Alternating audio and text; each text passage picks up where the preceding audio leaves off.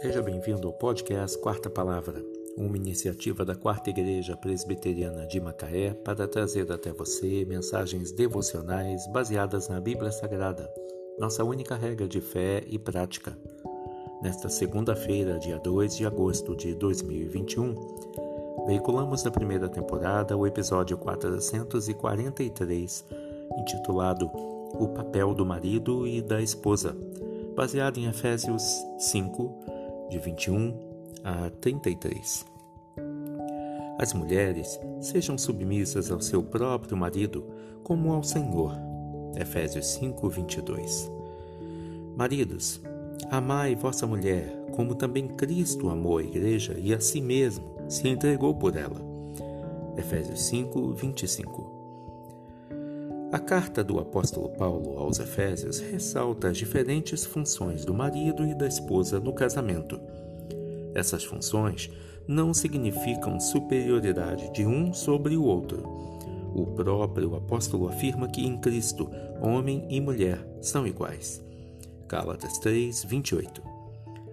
As diferentes funções foram idealizadas por Deus para gerarem harmonia no lar e para que os cônjuges supram as necessidades mútuas.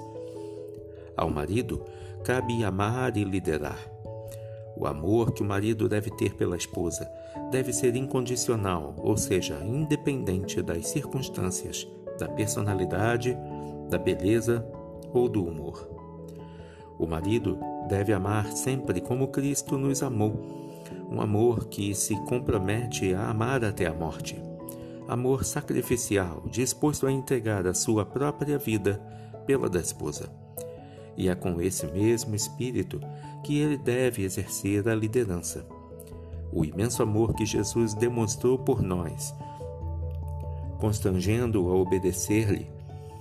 A liderança de Cristo sobre nós é amorosa, e a liderança do marido em relação à esposa deve se efetuar da mesma forma através do amor que faz crescer a segurança. À esposa cabe obedecer ao marido.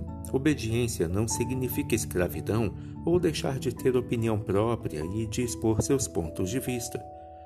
Significa ser companheira, alguém que o ajude, que o complete, a parceira que ele precisa.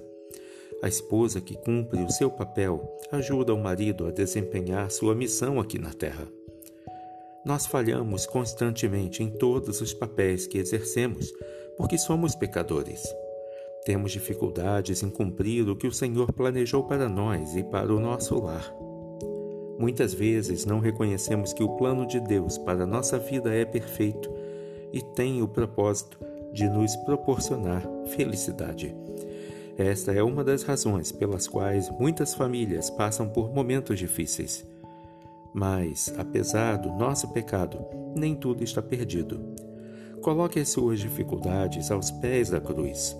Ore e peça ao Senhor que lhe oriente através das Escrituras Sagradas.